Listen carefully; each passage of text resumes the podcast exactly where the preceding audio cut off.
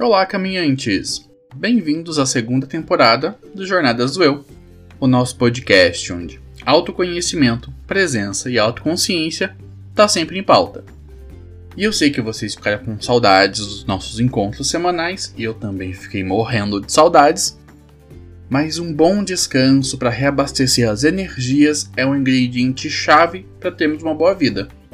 Então, quando vocês puderem, sempre tirem uma boa folga. Mas já estamos de volta ativa e estaremos juntos por mais esse ano cheio de possibilidades.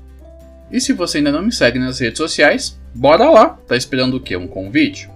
Então se sinta oficialmente convidado a me seguir nas minhas redes sociais e compartilhar comigo boas histórias. O arroba do podcast é arroba Jornadas do Eu em todas as redes sociais. E você me encontra no arroba pacheco.re. Me segue lá!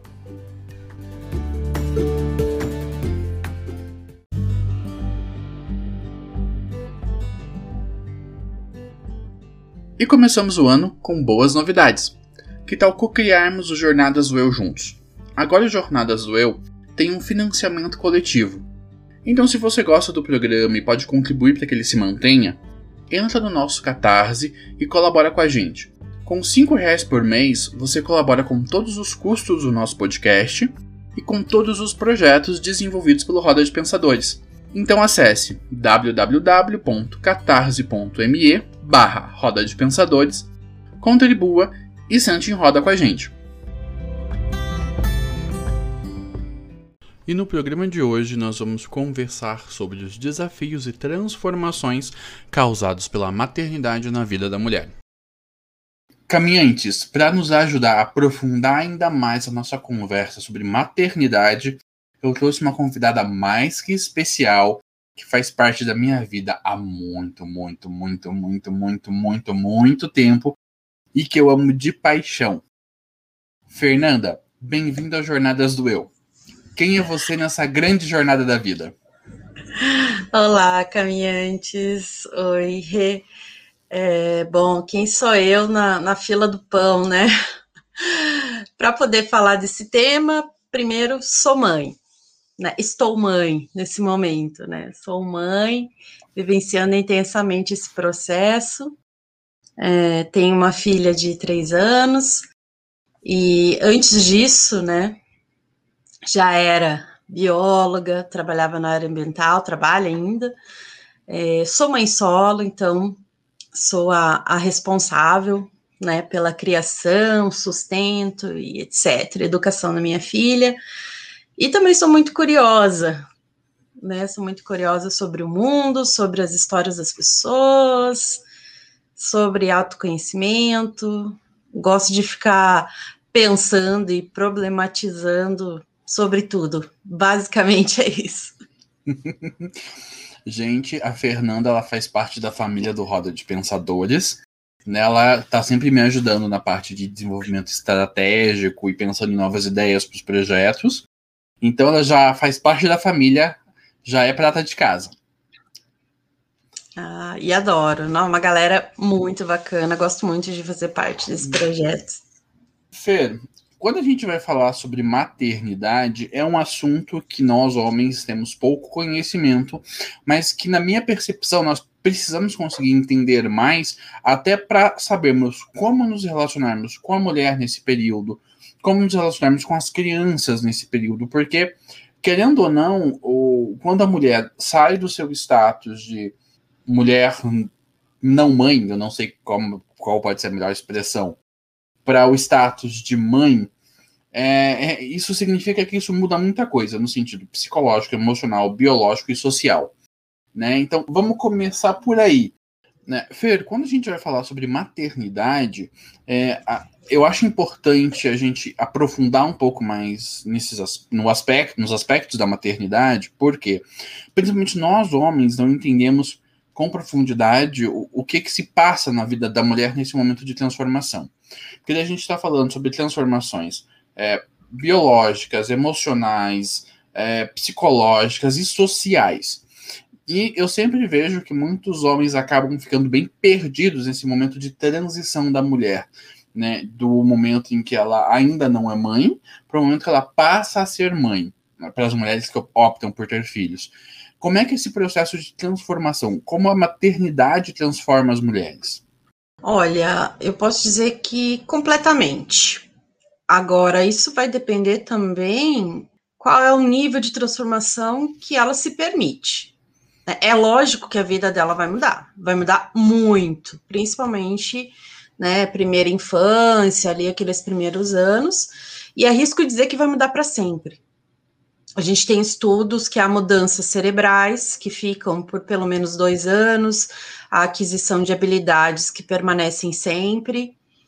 É, enfim, acontece um monte de coisas na vida da mulher. Eu não digo nem quando a criança nasce, na verdade, do positivo em diante, as coisas já começam a mudar. E muitas dessas mudanças são compulsórias você não tem é, controle sobre elas, elas simplesmente acontecem. E claro que para a mulher é mais fácil vivenciar isso, né? Principalmente a questão da gestação, que para o homem aquilo é abstrato, né? Gestação do, da mulher é na barriga, do homem é na cabeça. Né, Sim. no cérebro. E assim, vai depender do quanto de empatia ele está disposto a criar para estar ao lado dela. Pode ser que ele embarque nessa viagem e comece a construir uma paternidade participativa, de verdade, que é o que a gente não vê na grande maioria das famílias ainda, né? É, o machismo ele é muito presente ainda em relação a filhos e paternidade. Pode ser que ele né, participe do que ele tiver interesse, o que ele não quiser não tá nem aí, ou pode ser que ele não participe. A gente tem 5 milhões de crianças sem o nome do pai na certidão de nascimento né, que são, a, a, é, né, a gente fala os abortos masculinos, né, não vou assumir, não vou criar e delega para a mãe. Enfim, é muita transformação, é, é uma viagem difícil em muitas medidas, vai depender de todo um contexto que você tem à sua volta, que pode tornar isso mais fácil ou não, mas todas as mulheres passam momentos assim muito profundos de mergulho, né? E, mas ela pode ser também muito proveitosa. Né? Ela pode, você pode aprender muita coisa bacana e pensar sobre a vida com a maternidade. E, e quais são essa? Você comentou que durante esse processo do positivo em diante, a vida da mulher começa a mudar e vai um grande efeito dominó. Quais são essas mudanças que a mulher passa, além da, das visíveis, né? Além daquilo que a gente uhum. vê da barriga crescer, do seio se tornarem mais fartos, do quadril é, alargar. Quais são as coisas que a gente não vê? Eu acho que é a questão psicológica interna, a questão psicológica com as pessoas próximas e a questão social. São as coisas que mais mudam. Né? Então, quando você tem um positivo, é sempre um choque. Por mais que você planeje essa criança, é um choque. Porque até então, né, aquilo não havia acontecido. E, e quando você tem um positivo, você tem confirmação. Tem uma criança dentro de você.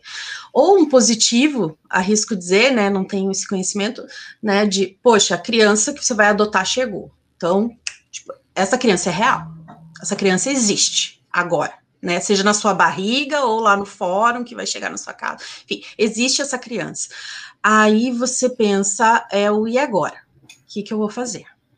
Por mais que você planeje, queira, etc, etc, você sabe que dali para frente muita coisa vai mudar, né? Mesmo que você não queira, que você esperneie, que você se revolte, chore, que você negue, enfim, vai mudar. Não é um caminho sem volta né? A criança existe, ela é uma realidade.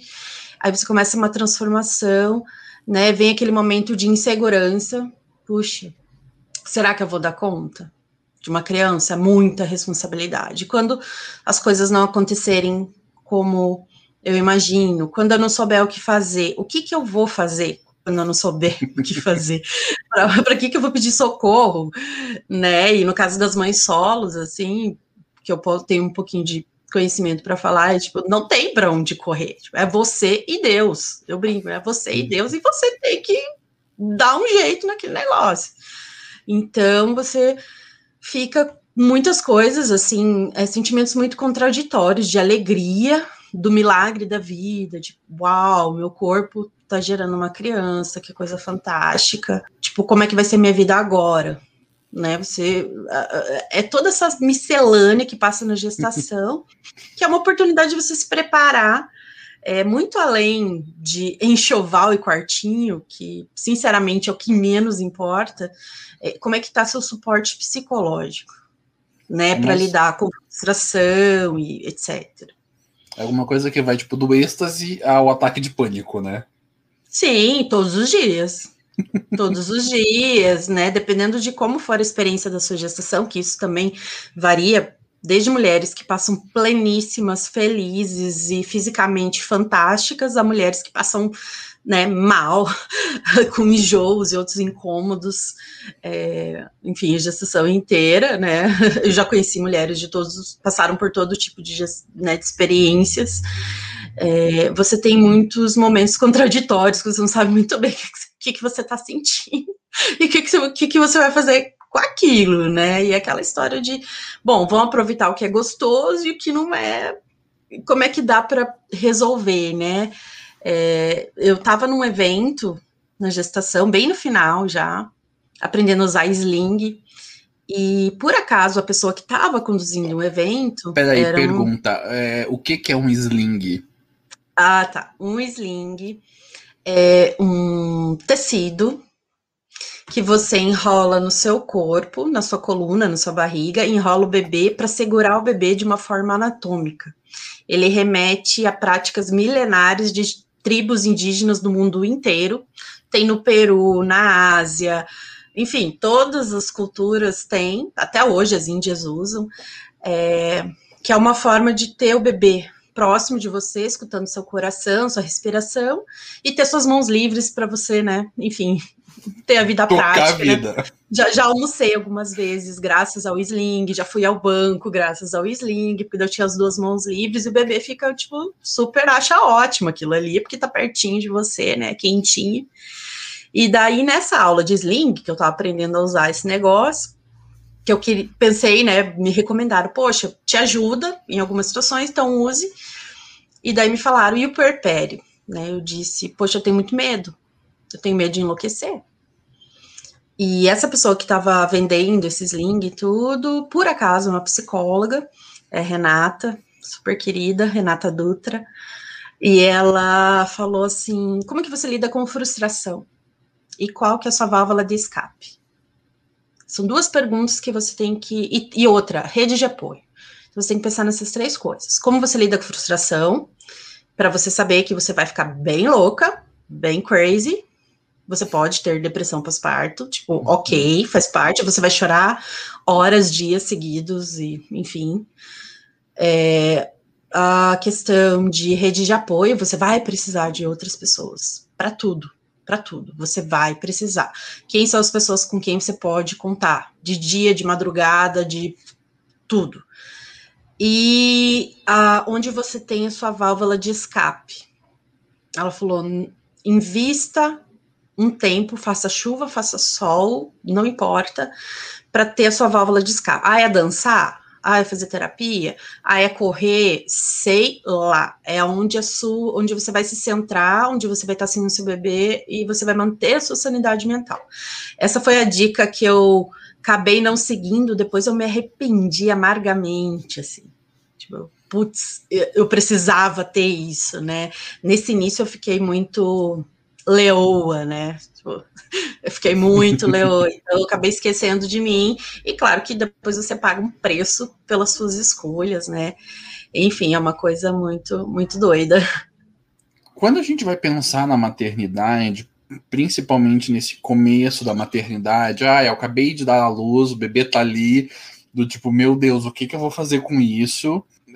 Esse período de transformação todo para a mulher, em que é, eu, olhando é, e conhecendo muitas mães, é, quando elas acabam de se tornar mães, elas ficam bem surtadinhas da cabeça. E, parte disso deve ser por causa do hormônio, e parte disso deve ser pela, pelo peso da responsabilidade de ter criado uma vida e ela tá ali. E o ok, o que, uhum. que eu faço a partir de agora? Como é que foi seu processo, esse começo do tipo, oi, uhum. minha filha chegou no mundo, ela tá aqui, como é que foi lidar com esse peso? Porque eu conversando com muitas mães, a primeira coisa que ela que eu escuto elas falando assim, quando ela bateram o olho no bebê, não foi, ah, eu te amo. Foi, meu Deus, eu sou responsável por você e eu tenho que dar conta. O amor que vem que depois. O que, que eu fiz da minha vida, basicamente é isso. Sim. Então, é, primeiro assim, é, a gestação, você tem uma ideia muito vaga das coisas que vão acontecer. Você imagina o futuro, você proje projeta e tem que tomar um pouco de cuidado com idealizações. É, o parto, ele marca muito né, é, todas as mulheres que eu conheço e, e, enfim, grupos de apoio sobre parto humanizado e amamentação, eu conheci volta de 200 mulheres e suas realidades, né, variadas, o parto marca muito, então se ele foi um parto respeitoso, sem violência obstétrica ou não, quem estava com, com você, o que aconteceu, se foi fácil, foi difícil, enfim, é, é, primeiro que o parto, ele é uma coisa que marca demais você, né? No meu caso, foi muito intenso, né? É, foi um parto assim difícil no sentido psicológico, porque eu não tinha é, o suporte profissional que eu precisava. Né? Eu tinha uma equipe que me estressava. É, fisiologicamente foi muito bem. Eu fiquei até impressionada. Tipo, caramba, olha o que meu corpo tá fazendo. Tipo, tá indo, o negócio tá funcionando, eu me senti muito poderosa. Nossa, quando eu peguei minha filha no colo, eu pensei, caramba, eu consegui parir uma criança, eu fabriquei parir uma criança. Tipo, isso não é pouca coisa, isso é um negócio surreal. Então, na hora que eu segurei minha filha no colo, eu tive uma catarse, assim, tipo, eu chorei gri gritando, tipo, tipo, vários minutos eu fiquei em choque, assim, chorando, chorando, chorando, e realmente a, a questão hormonal é, é muito intensa, né, isso acontece em questão de minutos, né, uma, em um minuto o bebê tá dentro de você, no outro ele tá fora, é tudo muito estranho, e daí quando você tá com o bebê, né, você fala, poxa, é realidade. Agora é verdade, agora se chorar não posso devolver para a mãe, porque a mãe, no caso, sou eu. então eu tenho que cuidar dessa criança. Tipo, o que, que eu vou fazer? Né? E todas as decisões, insegurança, porque principalmente primeiro filho, como é o meu caso, tipo, você nunca passou por aquilo, você não tem muita ideia das coisas, né? Eu sei que eu fiquei 40 horas acordada entre é, estourar a bolsa, minha filha nascer, eu passar o dia e dormir à noite. Então, eu fiquei 40 horas surtadinha. Tipo, fiz postagem no Facebook, bem louca. Nossa, eu fiquei muito crazy. Primeiro dia eu fiquei loucona da cabeça. Tipo, eu não tinha nem entendido direito as coisas, assim. Eu fiquei super eufórica, super, tipo, ah, meu Deus, olha isso né? Que coisa. Aí no dia seguinte, quando começou a bater responsabilidade, amamentação, né? Todas essas questões, tipo, ai, ah, agora um negócio começou para valer. Com a enfermagem, olha, assim que troca a fralda, assim que faz não sei o que, tal, tarará. Então as coisas começaram a tomar outros contornos. Passa a sua euforia, você dá uma, né, uma relaxada e, e daí começam a vir é, os desafios. E daí o puerpério ele é uma coisa, é uma fase extremamente delicada, onde a mulher precisa. Tá, antes da gente entrar no, no como é que se pronuncia? Puerpério. Puerpério. Explica Pu... pra gente o que é o puerpério. Tá, puerpério é o período que a mulher passa assim, tecnicamente falando, né, da criança nascer até os primeiros 40 dias, antigamente falava assim, dieta, né, até o corpo uhum. eliminar o útero, eliminar todas as os restos de tecidos, né? Então a mulher de certa forma, digamos que ela menstrua, né? Os restos que ficaram, né, no útero, ela sangra, ela pode sangrar 40 dias, mas eu já eu penso numa transformação mais ampla no sentido psicológico. Né, da mulher que não era mãe, e agora, além de tudo que ela já era, ela tem um novo papel, que é mãe, e até ela se entender como pessoa, e na sociedade, porque a questão social é, é uma das coisas que mais impacta. Porque antes todo mundo olhava para sua barriga e para você. Depois que a criança nasce, a mulher é esquecida, olham para a criança. Você vira um par de peitos, basicamente. né? Você era uma barriga ambulante, agora você é um par de peitos. E daí você começa a se sentir invisibilizada. É, isso é um choque social, é, cobranças quanto a, o que você, a sua conduta, né, chega da família, do seu parceiro, enfim, chega de todo mundo, cobranças, como que você tá. Então, puerpério é até o momento que ela, ok, entendi, agora eu sou mãe. Isso pode levar meses, hum. né, além é do o, físico. É o, é o processo dela abraçar esse novo aspecto da identidade dela. Isso, dela acomodar essa ideia. Entender que ela é mãe.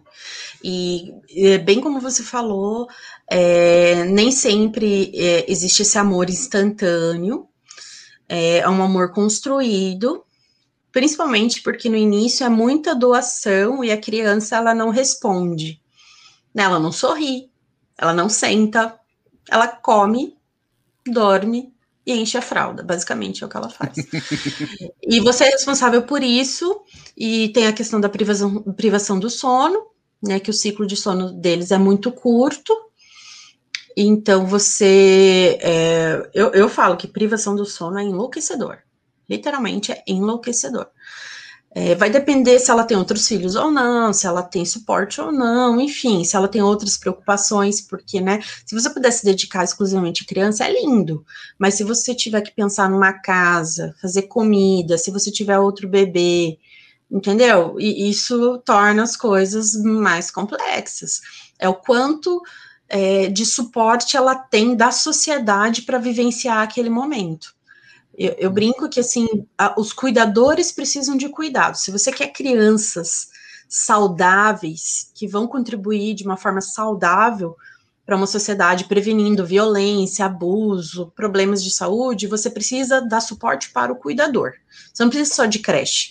Você tem que dar uma licença maternidade que permita a mulher cumprir seis meses de aleitamento, mas a licença maternidade é de quatro meses, a conta não fecha. Você precisa, enfim, de N tipos de suporte né, para essa mulher conseguir vi vivenciar o puerpérida, que é importante. Até porque o, é, é o processo de continuidade da própria civilização humana. Então, em tese, passa a ser o principal trabalho, porque isso mantém a, mantém a existência da nossa espécie. E daí tem toda um, uma série de barreiras que vão sendo construídas é, e eu venho percebendo que tornam cada vez tornam mais desnecessariamente mais difíceis esse processo de se tornar mãe. Com a minha breve experiência cuidando de crianças, cuidando de bebê em curtos períodos de tempo, é o suficiente para me deixar num nível de exaustão que eu não conheço de outra forma. Quando eu preciso cuidar de, de, de ficar um pouco as minhas sobrinhas, por elas estão todas grandinhas né? Já estão com 6, 7 anos. Até quando estavam mais novas. Cara, duas horas com elas me deixam num estado de exaustão tão profunda que eu, elas saem de casa e eu desmaio. Porque elas têm bateria infinita. Criança tem bateria infinita. É, a mãe não tem essa opção. A mãe precisa lidar com aquela bateria infinita até que ela descarregue e a criança durma em algum momento. É, e isso tudo é difícil as pequenas experiências que a gente vai tendo com crianças ao decorrer da vida, a gente vai percebendo como é um desafio homérico gerar, dar luz e criar uma criança. É, e como fica a tua percepção do suporte e do apoio que você estava mencionando, que a mulher precisa ter? Quais são os apoios que a mulher precisa ter para conseguir, para a família conseguir desenvolver, dar suporte para essa mãe, para essa criança, para que tudo consiga fluir da melhor forma que for possível? Olha, todo o suporte possível. A maioria das mulheres não tem nenhum básico, né? É, eu vou dizer para você que quanto mais suporte essa mulher tiver, mais tranquilamente ela vai passar por essa fase. E daí você, você previne doenças mentais, depressão pós-parto, uma série de questões de saúde mental e de uma importância muito grande. É, eu tive depressão pós-parto, foi muito intenso, foi muito complicado, assim, para mim. Foi é, é, muito dolorido, né? A gente brinca que não dói na carne, mas dói na alma, assim. Uhum. E, e, enfim, vivenciei uma série de questões. Olha, que tipo de apoio, né? As pessoas que estão próximas. É, geralmente você não precisa de muito suporte com a criança, você precisa de outros suportes É, pessoas que cozinhem para você, que tragam marmita congelada, que façam comida. A minha mãe passou semanas trazendo café para mim na cama, tipo, aquilo era o céu. Eu começava meu dia feliz da vida, porque tinha um café quentinho na mesinha do meu lado, e eu tinha muita fome, que eu amamentava, passava muita fome. tinha um lanchinho, pra você ter uma ideia, na minha mesa de cabeceira tinha lanchinho de madrugada. Eu fazia o lanchinho da madrugada, comia uma frutinha, uma bolachinha, uma água, né? Então, a questão da alimentação, é, auxiliar com os cuidados com a casa, né? Então, se você não precisa se preocupar em lavar roupa, varrer chão, fazer mercado, blá, blá, blá, e alguém faz isso, né? Claro que a pessoa não vai passar fazendo isso sempre, mas, né? Nas primeiras semanas, nos primeiros meses, ajuda muito que alguém faça isso por você. É, a gente precisa de suporte, de escuta sem julgamento. Por isso que eu recomendo, desde a gestação, terapia para todas é essencial que você tenha uma escuta sem julgamento, porque aí começam conflitos de geração com seus pais, com seus sogros, e você não vai ter uma escuta sem julgamento. Você vai ter confrontos, né? É, e às vezes você tá tão vulnerável que você não tem, é, você não consegue lidar direito com isso, né? É, a, a mulher precisa de paz também. Então, às vezes, tudo que ela quer é que ninguém entre no quarto dela. Ela quer ter paz, quer ter paz, quer ter sossego, né? Eu lembro de uma amiga falando assim que ela voltou do hospital, os pais dela estavam lá e ficaram de tarde, ficaram à noite. Daí eles perguntaram: vocês precisam de alguma coisa? Perguntaram para ela, para o marido. Ela falou: sim, a gente precisa que vocês vão embora. para a gente viver o nosso bebê. a gente precisa que vocês vão embora. Nós estamos bem. Então, às vezes você não quer ser interrompido, você quer paz, você quer sossego. Escuta, né? Eu tive muito nos grupos online, onde as mulheres né, que estavam passando por isso ou recém passaram, é, onde havia muito uma escuta, de madrugada, inclusive. Poxa, tá todo mundo dormindo, eu não tenho com quem conversar, tô explodindo, tô chorando, tô surtada. Ia lá no WhatsApp, conversava. Poxa, só de alguém falar, eu sei como você se, entende, se sente, eu sinto muito, é, sabe? Respira, é, amanhã eu vou ir na sua casa. Então, assim, teve puérpera ajudando puérpera. Teve uma pessoa que veio na minha casa trazer coisas para mim, para me ajudar a amamentar, sabe? É, é, acho que não é nem pelo que ela trouxe, mas só o gesto dela, com o bebê no braço, vir na minha casa. Tipo, eu tô aqui com você, tá? Tô aqui com você, pode contar comigo. Isso é valiosíssimo, né? Terapia eu recomendo muito, muito, muito. Acho que é fundamental, precisa, precisa, porque é muito intenso. E também ela ser protegida, ser poupada de cobranças desnecessárias. Então é muito absurdo que a mulher às vezes mal pariu, o marido já fica cobrando, né, ter relações sexuais e coisas tipo, desculpa, eu tô exausto, tô cuidando de um bebê e você quer transar, tipo, cala a boca. né? É, é bizarro assim. Não, o meu corpo tá voltado para essa criança. Eu vou, né, minha vida sexual vai voltar em algum momento, mas agora eu, eu tô, meu cérebro tá voltado para outra criança, então eu preciso de sossego, preciso de auxílio, né, carona, gente, é, é muitas formas de ajudar. Na verdade, o melhor é você perguntar para ela o que ela precisa. E, e a questão das visitas, né, no meu caso, eu, eu abri para minha família próxima, e avisei todos os meus amigos. Acho que você lembra disso. Sim. Quando eu estiver pronta, eu aviso vocês. E isso levou alguns meses. Levei dois, três meses para me sentir, tipo, ai, acho que o pior da tempestade passou, tô mais segura, a amamentação já tá legal, tipo, ok, agora estou legal. Porque assim, você tá mal, você tá em frangalhos e você tem que ficar fazendo sala. Gente, não dá. Não dá, não dá, não dá. É, né? Então isso é caótico, né? Pergunte para a mulher o que ela precisa, ela vai dizer para você o que ela precisa com certeza. Né? Então, pequenos gestos, como esse o café da manhã que minha mãe trazia, me deixavam muito feliz. É, depois eu comecei a ver os meus amigos, as visitas, eu fiquei tão contente. E eu chorei no dia em que, ao contrário de todas as outras pessoas que traziam presentes para minha filha, eu ganhei um presente para mim. Uma amiga muito querida, ela me deu um presente lá, um cosmético super bacana. E foram duas. Uma me deu um vestido para quando eu voltasse, né, a sair. Uhum. E outra me deu, né, algo para eu usar. Eu lembro que eu chorei e falei: "Nossa, muito obrigada, ninguém olha para mim". Ninguém olha para mim, você lembrou que eu sou mãe, mas a, a mulher continua existindo. A uhum. mulher continua existindo. Eu preciso lembrar que ela existe. Eu preciso cuidar dela também. Ela é uma mulher completa. Né? Uma coisa não substitui a outra, é um papel que se soma à sua vida. É claro que algumas coisas ficam um pouco de, de lado, porque você tem um foco nesse momento, né? Então, assim, é o bem-estar dessa mulher. O que, que eu posso fazer para que ela fique bem. É uma tarde que você fica com a criança, né? Isso um pouquinho mais para frente. Ajuda, ajuda pra caramba, ela vai precisar, vai precisar muito, muito, muito, sabe? Que ela tem uma questão de trabalho, a escola não vai funcionar hoje, alguém passa o dia com essa criança. Nossa, mega ajuda, né? Então, os momentos que você passa com as suas sobrinhas, pode ter certeza, né, que as suas irmãs e cunhadas, tipo, agradecem, né, de joelhos, tipo, muito obrigada, porque ajuda mesmo. Eu não via para essa perspectiva porque eu acho legal ficar com elas, mas se ajuda mais ainda, melhor ainda. Ah. E, e, como é que é esse processo da mulher... É, na modernidade, na pós-modernidade, a mulher desempenha milhões de papéis.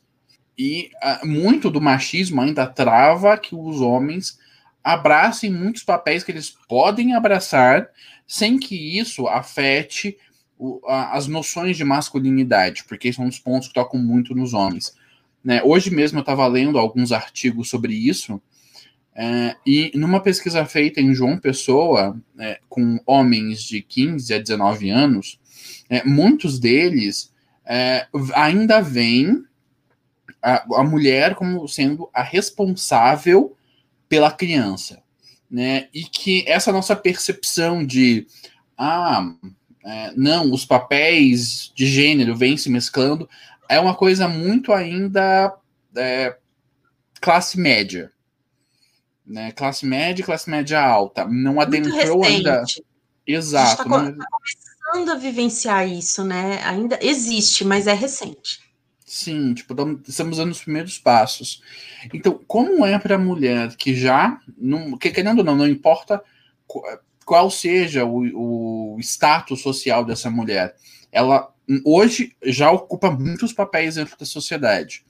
Como é gerenciar e abraçar mais esse papel, que é o papel da maternidade, entre tantos outros papéis de obrigações e deveres que a mulher tem? Uhum. Além de Olha, ser um eu... inferno. É.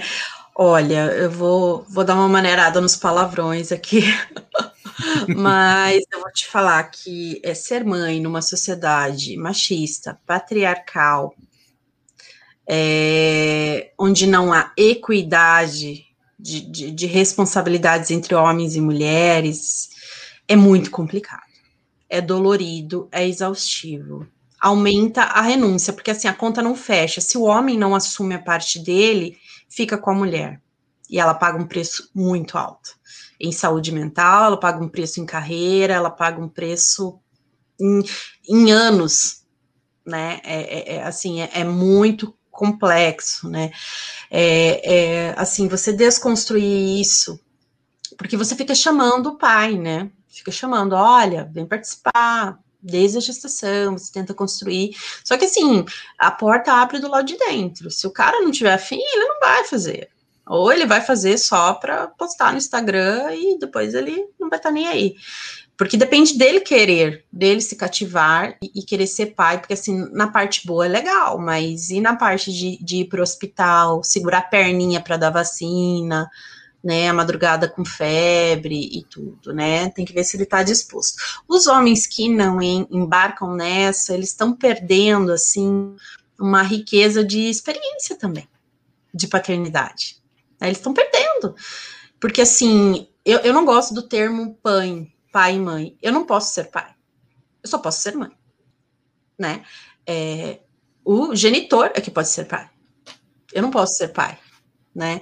É, não adianta, eu nunca vou ser o pai da minha filha, né? Não, não posso fazer esse papel, não tenho nem como cumprir esse papel.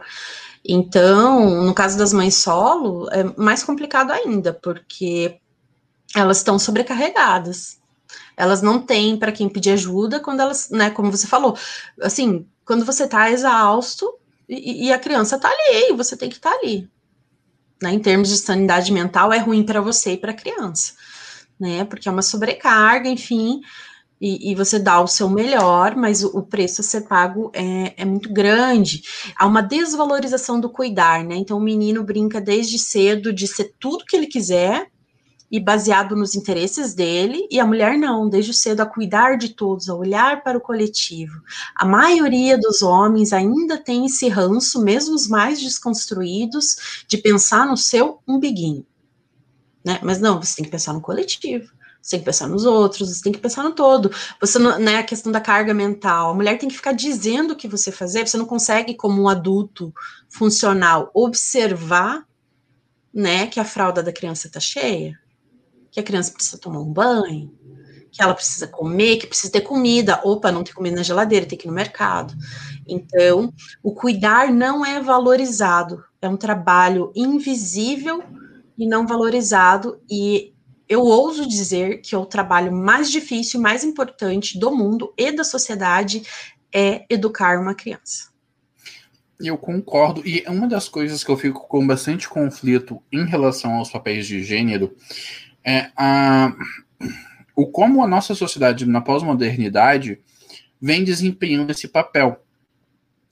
É, se a gente pensar, vamos voltar bem no tempo, vamos voltar aí a 100, 150 anos no, a, atrás.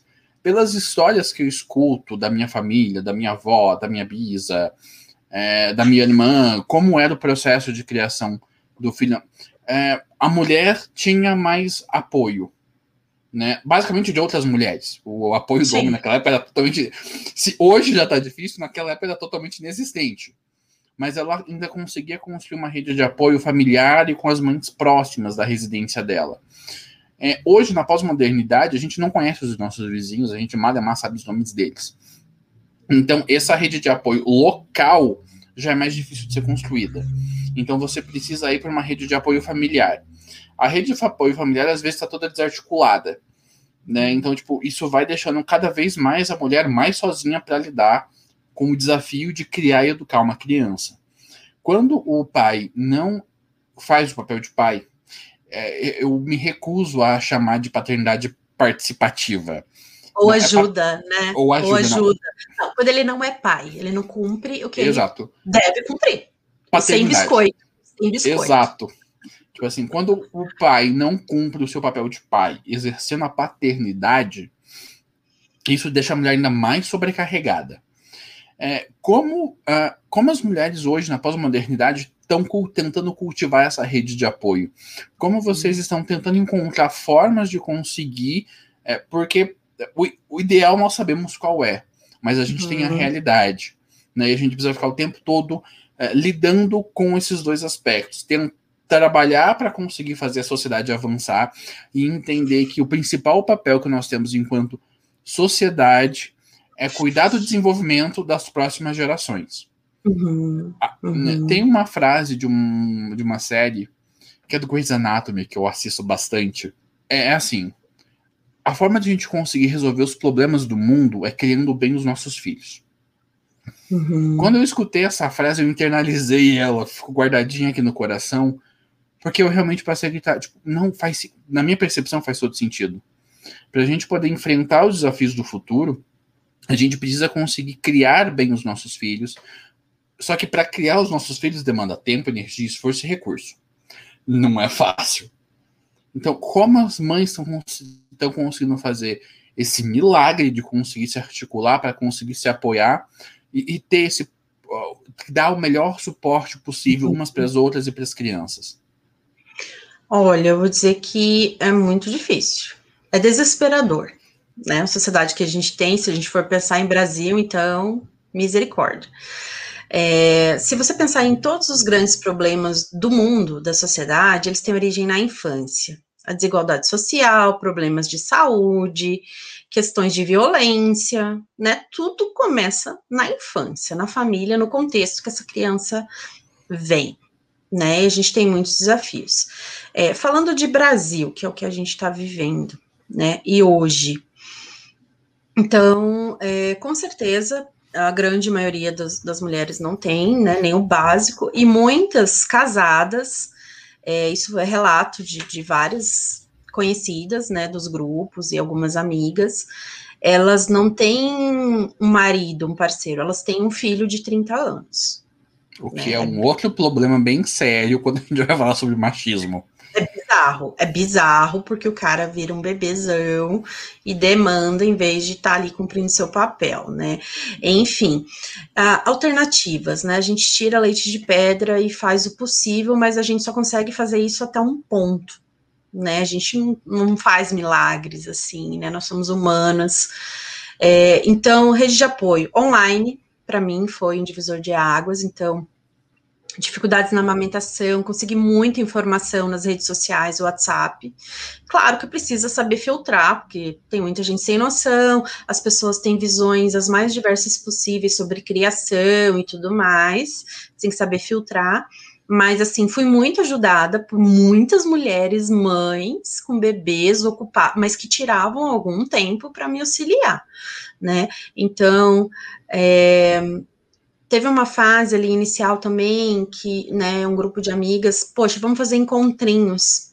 A gente vai na casa de alguma de nós e se reúne porque a gente está excluído socialmente, os espaços não são adaptados para criança, tipo, não tem fraldário, não tem onde esquentar a comida, né? É, enfim, onde, onde eu vou deixar o bebê conforto.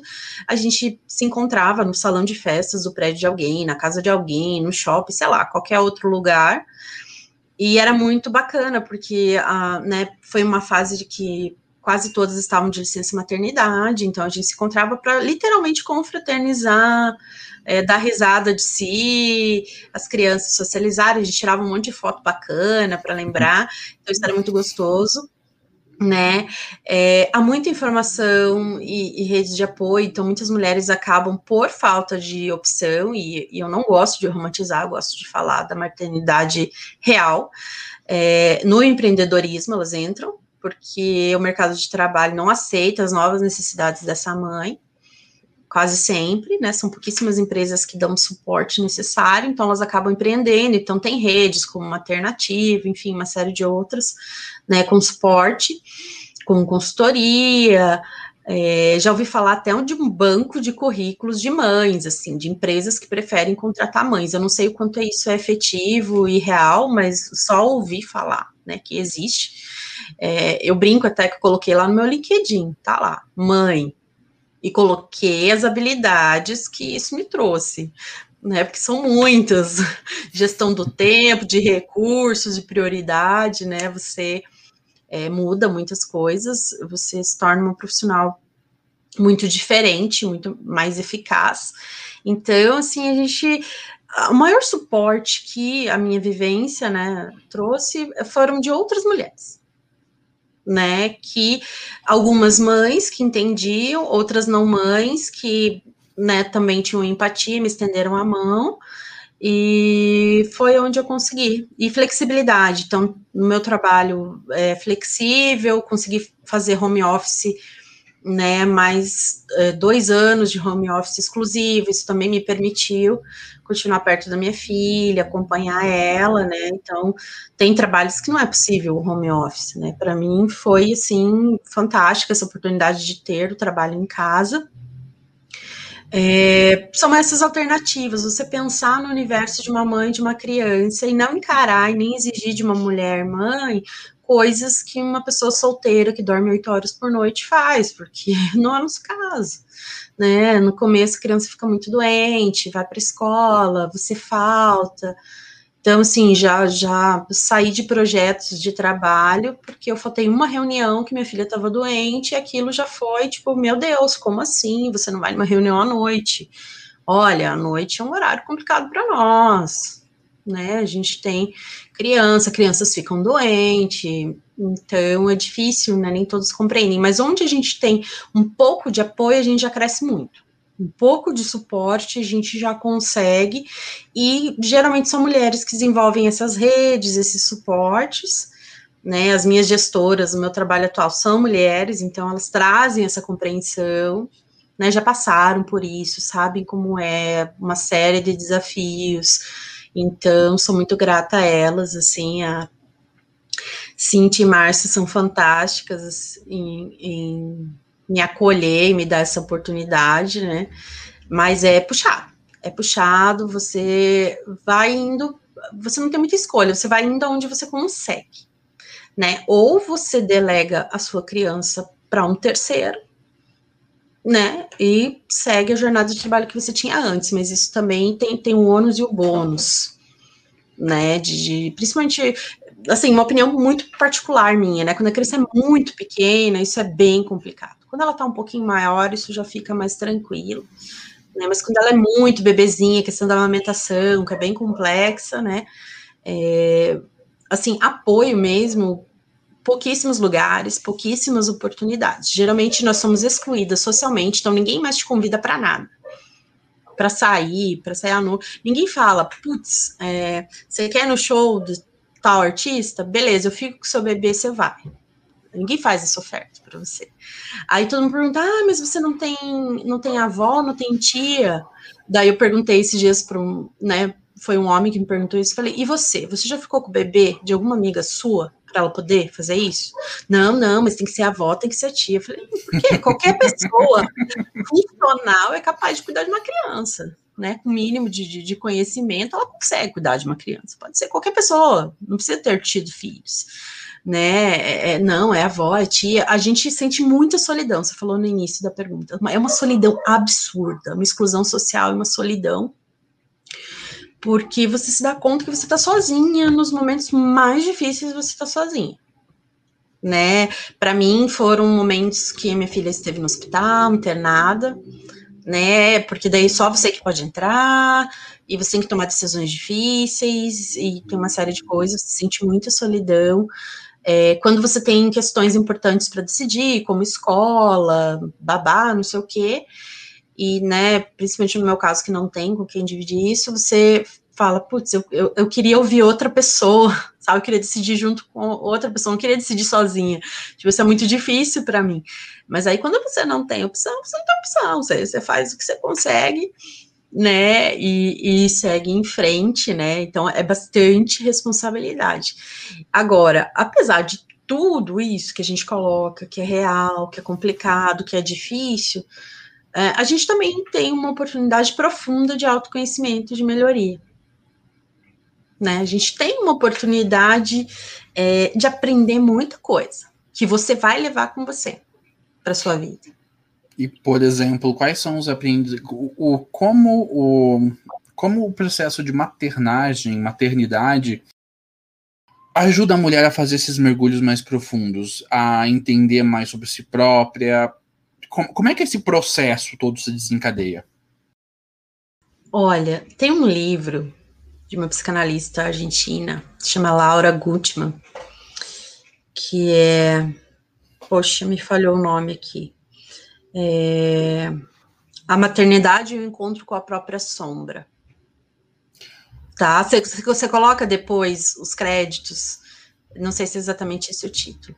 Ah, tranquilo, Porque, eu procuro depois na é, Amazon e linko o livro. É, assim, eu nunca fui para a Índia no retiro vipassana de um mês de silêncio. Eu não vivi essa experiência, mas eu ouso dizer que maternar é mais profundo que isso é uma experiência, porque é um mergulho, é, uma piscina olímpica, sem volta, né? Então, quando você tá no puerpério, vem um monte de sombra. Nossa, vem tudo. Assim, é, tudo de pior seu, você acaba tendo que olhar. Porque é um momento de crise, que você tá ali delicado. Então, acaba vindo toda a sua raiva, acaba vindo seus defeitos, suas dificuldades, suas vulnerabilidades, elas aparecem à flor da pele para você e para os outros. E eu lembro que eu já falei várias vezes essa frase para amigas, assim, tipo, eu vi as minhas sombras e eu não gostei do que eu vi. Eu fiquei assustada, né? Porque eu não imaginava que eu pudesse pirar o cabeção daquele jeito, que eu pudesse ficar tão deprimida é, que eu pensasse coisas horríveis, que eu brigasse, imagine, nunca briguei com meus pais, no meu porpério eram brigas, assim, absurdos com os dois, porque era um processo meu, assim, muito intenso, né, aí os conflitos que estavam dormindo embaixo do tapete subiram todos, né, tipo, você literalmente, você, as coisas sobem, né? Então é uma coisa muito louca. Só que assim, acho que é importante você se permitir sentir isso. Você é humana. Agora, o que você vai fazer com isso, né? É, você pode ficar presa numa depressão, principalmente se você não tem suporte e auxílio profissional. Você pode ficar preso numa amargura. Você pode ficar preso, sei lá, N coisas. Mas chega um momento que você tem que ir à tona e respirar, pegar fôlego. Tipo, ok, né? Tipo, eu vi todo esse lodo revolvido, mas eu quero uma flor de lótus. Eu não quero lodo, né? Como é que eu vou é, depurar isso? Então, os talentos, né? Você aprende a gerenciar muitas coisas, a priorizar. Você aprende a se doar de forma incondicional para um ser, que isso é um aprendizado muito profundo, assim, de você dá, você não vai receber nada em troca, principalmente nas primeiras semanas, não vai receber literalmente nada. Eu lembro o dia que minha filha sorriu, ela tinha dois meses, eu pensei, nossa, tipo, foi uma recompensa, tipo, dois meses ela sorriu. Gente, agora sim, agora tá ficando legalzinho, tá ficando engraçadinho. Mas, né, ela, ela tem nessa de, a demanda, o nível de qualidade de atenção, energia que uma nova vida exige de você é muito intenso. E ninguém consegue doar algo se não tem para si primeiro. Esse é o grande conflito. Uma mulher que não tem as suas necessidades básicas de alimentação, tempo dela, tomar um banho, etc., ela não vai estar tá legal para cuidar do bebê, né? É, eu tive muitas brigas por causa de banho, gente, é bizarro, né? Tipo, eu quero tomar um banho. Então ninguém tomar um banho. Eu não quero um banho de cinco minutos, eu quero um banho de meia hora. Eu quero lavar o cabelo. E isso é muito comum. Imagina, a mulher não tem nem isso, nem esse tipo de. Eu quero comer com as duas mãos comida quente. Sabe, quando eu falo isso, as pessoas dão risada, mas é que assim, eu sou tão interrompida que a comida esfria, o café esfria, eu como com uma mão só com a criança no colo, né? É tipo, você começa a valorizar as coisas mais básicas do tipo ir no banheiro sozinho. Tipo, quero evacuar em paz, sem interrupções, sabe? Parece bobo, mas assim, você precisa disso. E você também vai desenvolvendo uma série de, de talentos, né? É, profissionalmente, para mim, faz muita diferença os talentos da maternidade. Eles somam as coisas que eu, né, já fazia antes, assim, eles me auxiliam. Claro que existe uma dificuldade, a produção não é a mesma, né? Porque você tem um papel outro muito demandante, é muito desafiador, mas aí você começa a olhar para o mundo diferente. Você, eu comecei a ficar muito mais exigente e a me questionar sobre tudo, questionar a alimentação, quando minha filha começou a se alimentar, comecei a questionar a escola, quando chegou na fase de matricular minha filha na creche. Você questiona tudo e você quer o bom e o melhor para o seu filho, mas aí você tem sua, sua realidade socioeconômica. O que, que é possível dentro das suas possibilidades, né? É, você começa a pensar nas relações, que filho que eu quero criar, porque é muito mais, né? Você falou de criar pessoas melhores para o mundo, e é mesmo do que deixar o mundo melhor para o seu filho. Que pessoas você está formando para esse mundo? Porque esse é o seu legado maior de todos. É o que você vai deixar, né? Que tipo de, de, de pessoas você vai deixar? E isso tem tudo a ver com a tua experiência e com a infância dessa criança, porque a infância impacta muito na nossa vida. A infância, ela impacta, claro que você pode ressignificar e melhorar muito, mas a infância ela marca demais o ser humano, tem toda a questão de neurociência, cerebral, comportamental, afetos, né, e tudo mais. Você olha muito para a criança que você foi e pensa, eu não quero isso, quero aquilo. Só que seu filho não é você. Você não pode projetar suas expectativas do seu filho né? O seu filho também não nasceu na época que você nasceu. Mas aí você pensa, o que eu desejo para o meu filho? Ah, eu desejo isso, isso, isso, eu gostaria, né? E a gente também não tem controle absoluto sobre tudo, né? Nós só temos uma parte da, da, da possibilidade, claro, um papel importante que influencia muito, mas é uma parte. Né, a gente não tem controle, então nossos filhos vão fazer coisas que a gente não quer, que a gente abomina, mas a um todo, né? É a tribo. Então a gente perdeu a tribo, né? De vós e tias que cuidavam da puérpera, moravam próximos ou até na mesma casa. É, quando a gente se urbanizou e veio para cidades, cada família fechada num, num, apartamentinho, onde a gente não conhece o vizinho, como você contou, a gente se vulnerabilizou ficando numa solidão imensa. Sim. E a gente precisa pedir apoio, precisa pedir ajuda. A gente precisa pedir, só que as pessoas têm que aceitar também. Porque a gente leva muitos não. Não, não posso, não posso, não posso. Às vezes eu falo com três, quatro, cinco pessoas, até que eu consiga encontrar alguém que possa ficar com minha filha por um determinado período, porque eu tenho um compromisso ABCD. Né? Isso é uma realidade que eu vivo. Eu preciso ficar com o pires na mão pedindo para um monte de gente. Aí você não quer pedir sempre para a mesma pessoa para não sobrecarregar, enfim. É muito complexo, né? E acontece muito de mães ajudarem mães também. Então, assim, é uma grande caminhada. Você passa por muitas fases de. Tem mulheres que falam: ah, eu, eu, eu amo o meu filho, os meus filhos, mas eu odeio a maternidade. Isso é comum. Pelos você abre mão de muita coisa, então são renúncias muito importantes, renúncia de vida profissional, renúncia de crescimento, renúncia de vida social, renúncias, olha, as mais absurdas que você pode imaginar. E, e isso é muito complicado, porque como é que você vai deixar de ser você mesma? Sim. Isso te enfraquece, isso te vulnera vulnerabiliza. Né? Eu brinco que quando eu voltei a trabalhar de verdade, que isso foi também infelizmente foi muito recente, né? Eu queria já há bem mais tempo, mas só aconteceu é, esse, esse ano. Eu falo, nossa, como eu me senti feliz de estar no escritório, estar com as pessoas, de pegar um ônibus sozinha, de voltar, de almoçar. Gente, é ridículo, mas assim, para mim aquilo foi tão bom, assim, ter essa liberdade de ter algumas horas só para mim, né? Amo minha filha, quero estar com ela, quero acompanhar a infância dela de maneira muito próxima, porque acho que é importante, eu faço questão disso.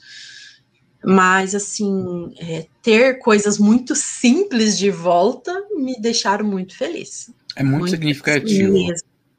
É que quando a gente vai pensar nessas coisas que a gente pensar como simples, elas estão na base da nossa pirâmide de necessidades. É aquilo que nos faz sentir humanos.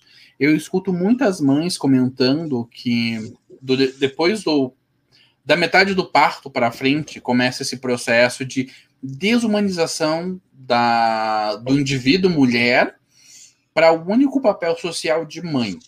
E daí o papel social de mãe é um grande saco de pancada que aguenta tudo. É assim que é, vem, vem sendo pintado. Ah, mãe é a super-heroína, mãe é aquela que pode tudo, mãe é aquela que levanta o carro. Mas e o ser humano por trás do título mãe? Né, eu venho fazendo um exercício e eu convido muitas pessoas a fazerem esse exercício também, que vai ressignificar muito a relação que vocês têm com seus pais. Qual é o ser humano que tem por trás do título? O qual é o ser humano que tem por trás do título mãe? Eu, eu venho tentando fazer isso com a minha. O nome da minha mãe é Maria. E é um exercício que expande a minha percepção dela enquanto ser humano. Eu passo a perceber os gostos, as vontades, os desejos. Enquanto ela é mãe, ela não tem isso. Ela só é mãe. Mas quando você humaniza a mãe, quando você permite que a mãe tenha necessidades, defeitos, vontades, você começa a ampliar esse escopo e humaniza de volta. Então, eu faço esse convite a todo mundo. Quando você for olhar para sua mãe, olhar para o seu pai, olhe para além do título. O que, que existe além disso? Porque definir um ser humano tão, tão complexo e tão grandioso num único aspecto, que é ser mãe, por mais que ser mãe seja uma coisa incrível, não diz tudo sobre a pessoa, não diz tudo sobre aquele ser humano. Você não pode reduzir, né, alguém a isso. É, assim, me tornar mãe me ajudou a entender muito meus pais. Eu, eu falei até esses dias para minha mãe: olha, tem coisas que eu só entendi agora, estando passando por coisas, né, com a minha filha. Então, e também é, ver os pais assim, olha, né, eles têm uma história, eles têm uma série de cultura, né, crenças limitantes, E, e hoje eu consigo entender meus pais do ponto de partida deles até hoje, o que leva eles a pensarem, agirem ou falarem ABCD, né? É, sou grata a tudo que eles fizeram, porque foi o melhor possível nas condições que eles tiveram. E, né, e me permitiram chegar até aqui. E, né, não sou hipócrita, sou crítica também de, de coisas que eu não concordo, que eu não quero fazer, e coisas que eu quero fazer também, como meus pais fizeram, eu quero também seguir com a minha filha. Então, eu, eu reflito sobre tudo isso, né? E, e, é muito nesse caminho que você falou da empatia. Eu entendo vocês o quanto isso é delicado, o quanto é desafiador, o quanto vocês devem ter passado coisas muito, muito difíceis numa época que não tinha informação. Hoje a gente tem informação, né? E criam-se novas relações, né? Tem relação com os avós, outros afetos e tudo mais. Então, a maternidade é uma oportunidade incrível de fazer um mergulho profundo em você mesmo. Se você quiser é, aproveitar isso para crescer fantástico e, e, e, recomendo muito o apoio terapêutico, acho que ele é necessário, né? E, e, você pode se desenvolver muito mais, se tornar uma pessoa melhor, mais madura, né? Eu sinto uma maturidade em mim, assim, muito maior tendo a minha filha, né? Eu ressignifiquei quase tudo na minha, na minha vida depois da maternidade. Eu parei para pensar muita coisa e eu até brinco que eu me tornei adulta de verdade quando me tornei mãe. Né, eu já tinha 33 anos quando minha filha nasceu, me achava muito adulta, empoderada, mas no, fim das contas não era lá muita coisa. Mas depois dela nascer e, e os desafios que eu enfrento, hoje eu penso, ah, agora sim eu sou uma adulta né? Eu faço as minhas escolhas, banco as minhas escolhas, pago o preço por elas, colho os frutos e vamos embora, vamos ser autônomo, né? Ser autorresponsável pela parte que lhe cabe. E claro que acompanhar o desenvolvimento de uma criança é uma coisa maravilhosa, porque todo dia tem uma coisa nova, principalmente no primeiro ano, que as mudanças são muito intensas, né? Você vê alguém desenvolvendo. Né? Esses dias eu fiz um post no Instagram se eu fiz algo bom no mundo, foi você. Coloquei a foto da minha filha. Falei, gente, acho que né, alguma coisa de certo estou fazendo nessa vida que é criar você com amor e carinho do melhor jeito que eu posso.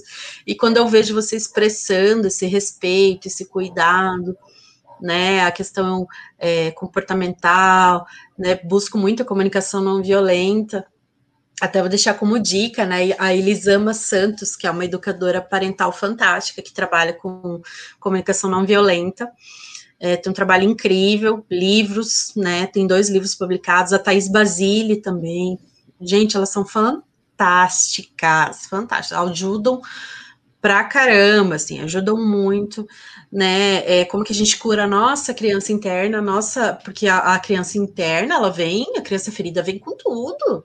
E, e, e, né, quando a criança faz, entre aspas, uma malcriação, não é sobre a criança, é a sua criança interna que não gostou daquilo.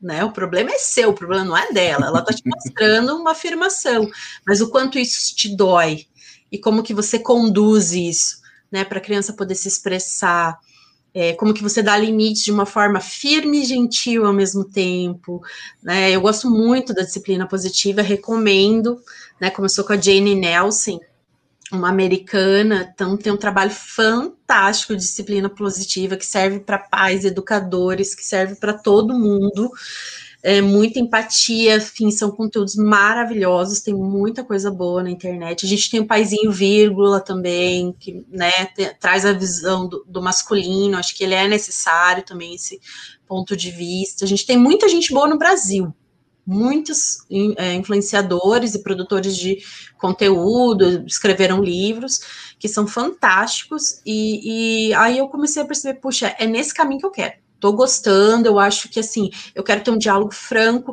eu quero que quando a minha filha faça tem um momento difícil, ou entre aspas, faça algo errado, ela não fuja de mim. Ela corra para mim. Né? Porque eu fugia dos meus pais, eu queria esconder, tipo, nossa, minha mãe vai me matar se ela souber isso. Não, que ela, é ela corra para mim. Tipo, mamãe, aconteceu tal coisa, tô desesperada. Vamos conversar? Né? Eu, eu quero ser essa facilitadora, eu, quero, eu não vou resolver por ela, né? Eu quero uma criança, quero um ser humano autônomo, mas eu quero uma relação de confiança, de diálogo. Né? Hoje minha filha chega e às vezes ela fala: Eu tô chateada com você. Gente, eu levei 30 anos para chegar nesse estágio de conseguir expressar um sentimento e falar: Poxa, eu tô triste, tô alegre. A, a menina com três anos fala: Tô triste, não gostei, você fez tal coisa. Eu fiquei muito chateada. Eu falo: Gente, é fantástico. As crianças de hoje é anos luz na nossa frente. É Perfeito. Eu lembro que na primeira e segunda. Eu, eu sempre leio que na primeira e segunda infância é quando de fato o que vai a personalidade, a vida da pessoa vai ser definida. É, eu fui começar a aprender a entender as minhas emoções depois de ler muito.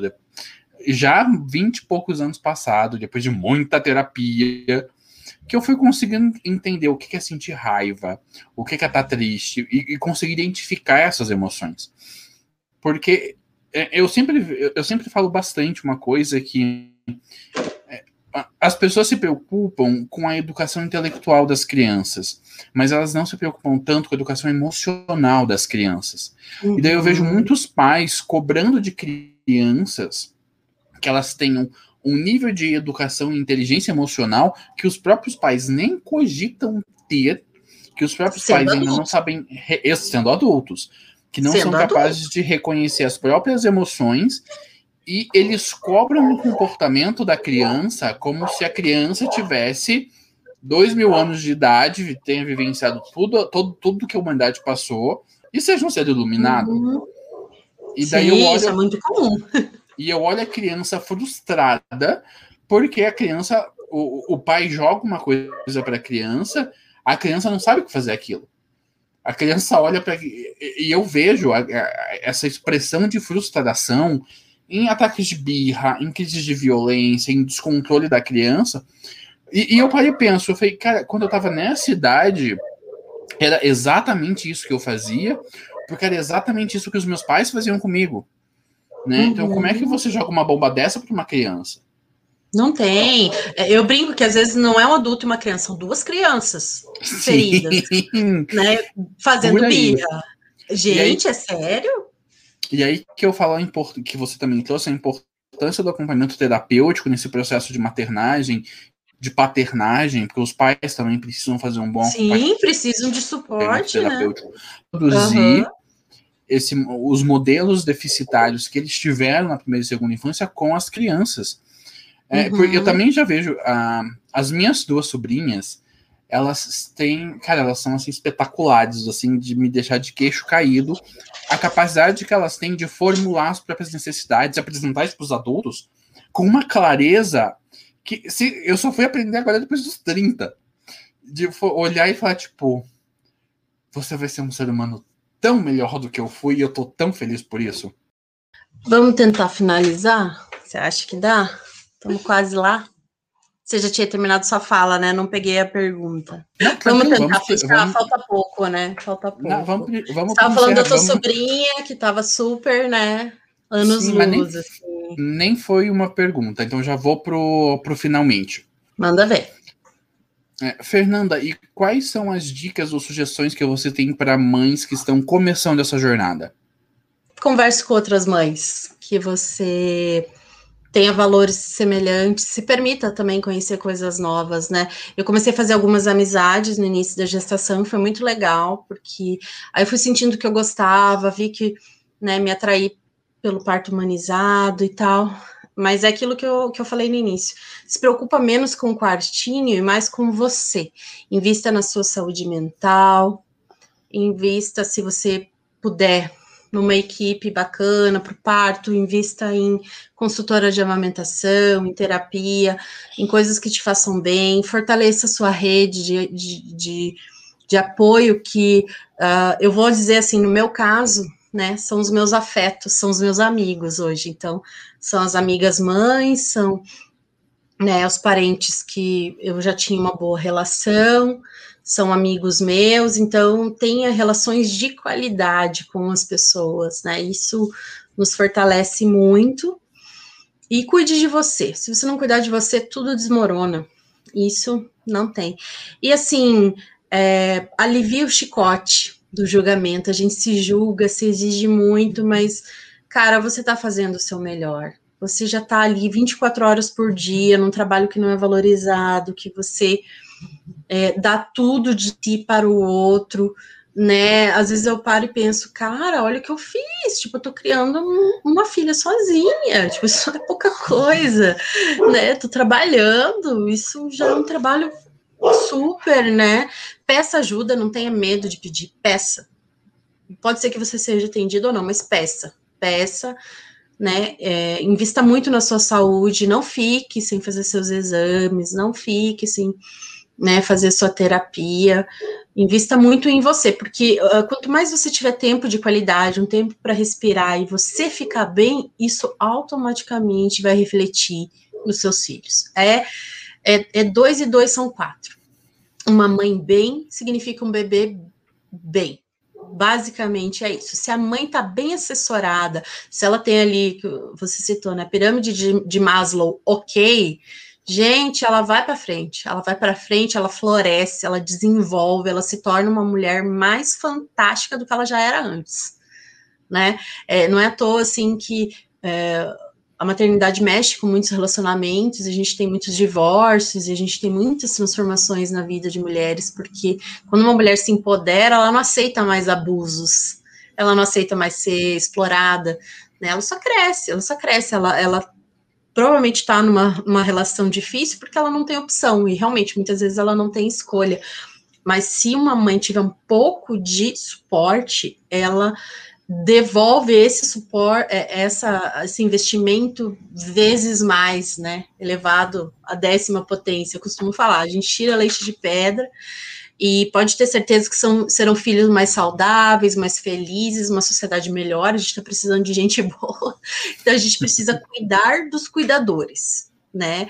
Das famílias. Então, é, eu tive muita sorte, assim, de, embora ter N dificuldades, ter é, muitas. É, muitos presentes, né? A escola que minha filha estuda é uma escola que chama a família, que acolhe a família, e isso é tão legal para a criança, isso é tão legal para a gente, porque a gente está ali com eles, também criando afetos e confiança todos os dias. A gente entra na escola todos os dias, entra na sala das crianças, né? É uma rede. Eu confio nas professoras da minha filha, eu preciso confiar nelas, eu preciso dar um voto de confiança, eu preciso auxiliar o trabalho delas. E elas também me ajudam, então a gente faz uma parceria, né? O pediatra da minha filha, poxa, né? Eu peço auxílio, ele vê o que, que ele pode fazer, a gente vai conversando, ele vai me informando. Então, sou muito grata, assim, essas grandes parcerias que chegam até mim e que fazem muita diferença, né? Fazem muita diferença e, e, a gente vai ter mães melhores, mais felizes, as crianças também. Então, eu recomendo é, o que eu já citei, Lesama Santos, Thaís Basile, o Paizinho Vírgula, tá, que é o Tiago.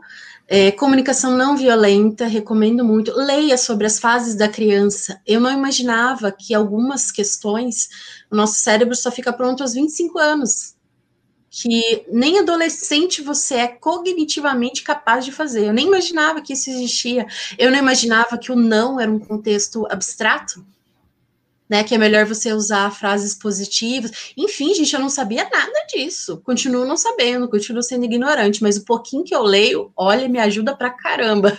Um pouquinho de dicas no lugar certo, né? É, e se perdoar, e se perdoar. Poxa, meu filho comeu miojo hoje, comeu doce. Ai, fiz o que deu. Porque tem dias que eu não tô legal, tem dias que ela não tá legal, tem dias que a gente chora, e, e a gente, né, acho que a questão do, do afeto e da qualidade da relação é o melhor, né? Porque é o amor que vai sustentar, é o respeito, né? Criança não é vista como gente, a gente tem o movimento child free, né? Tem texto no blog e tudo é, é, bizarro, tipo, a criança não tem querer. Tem sim, com dias de vida, a criança manifesta se ela quer ser tocada ou não por você. Isso aconteceu comigo no hospital com a minha filha, né, da fisioterapeuta falar, olha, ela não, não quer que eu toque ela, não vou fazer a, a sessão, porque eu encosto, ela se encolhe, então a gente tem que respeitar né? É, respeito pelo corpo, pelo que a criança pensa, é claro, dentro daquilo que ela é capaz, né? A criança é um ser humano com vontades, emoções, desejos e histórias desde o dia que nasce. Sim, ela não quer dar beijo. Não, ela não quer dar beijo agora. né? É, tem uma série de questões que você para para pensar e acho que a questão do respeito é, é um, para mim, foi um grande aprendizado. Né, na, eu creio que na sua época também, na minha, na sua. Não, a gente tinha que calar a boca, a gente não tinha direito a falar, dizer que queria assim. E acabou, você é criança, cala a boca. Quando você for grande, você decide. Não, hoje eu pergunto para minha filha: que tema de festa de aniversário você quer? Né, às vezes quer o mesmo tema dois, três anos seguidos, porque não é o meu aniversário, o aniversário é dela. Né? Ela tem, dentro do, assim, do que ela consegue entender, ela tem escolhas que ela pode fazer. Poxa, você quer calça azul ou vermelha? Deve ser da autonomia. Se você quer um ser humano autônomo, você tem que criar ele autônomo. Sim, e, e esse processo de criação vai desde o começo, porque é, é, é passo a, é passinho por passinho e o resultado final é um ser humano, é um ser humano incrível. Gente, eu vou falar assim: é, você planta um monte, você vai colher lá na frente. Demora muito para você ver o resultado. Mas quando você começa a ver o resultado, é tão gratificante. Você pensa, poxa, né? Minha filha consegue expressar emoções, que fantástico. Que coisa incrível. Poxa, ela consegue dizer: não, não, não quero que você me abrace agora. Fantástico né? Vamos dia a dia, claro que também tem um monte de coisa que você não consegue fazer, que você faz tudo errado, você faz o contrário do que você queria fazer, mas é humano, é humano. Eu falo que é, eu sou mu eu fui muito transforma transformada pela maternidade, sou até hoje. É, é um caminho fantástico. Não acho que uma mulher precisa ser mãe para ser mãe para se tornar completa, mas as que quiserem forem, aproveitem. Maravilha. Fernanda, eu tô imensamente feliz de ter tido essa conversa com você. É, me expandiu muitos horizontes, me trouxe novas informações que até então eu desconhecia. É, as que eu conhecia ampliou ainda mais um pouco, então eu sou imensamente grato. É, eu acredito que todos os ouvintes de Jornadas também vão ter um processo de aprendizagem um pouco mais sobre maternidade e maternagem com essa nossa conversa. É, nós vamos fazer novos programas também sobre essa temática. Eu vou querer fazer um programa sobre disciplina positiva, porque é um tema que me interessa, mas está ali na lista. Uma hora não consegui chegar nele ainda. Mas a gente vai fazer um programa falando sobre disciplina, é, disciplina positiva. Eu quero que você participe. Vamos tentar achar uns especialistas para bater papo com a gente também, para a gente ir construindo mais esse conhecimento sobre como a gente pode ajudar as nossas crianças a serem pessoas melhores e como nós podemos deixar esse bom legado para o mundo. Fer, gratidão. Ai, eu, foi muito gostoso, muito gostoso mesmo. Também agradeço. E bora lá, bora lá fazer esse mundo ficar um pouquinho melhor do que a gente recebeu ele. é isso aí. Gente, gratidão e até a semana que vem. Aê!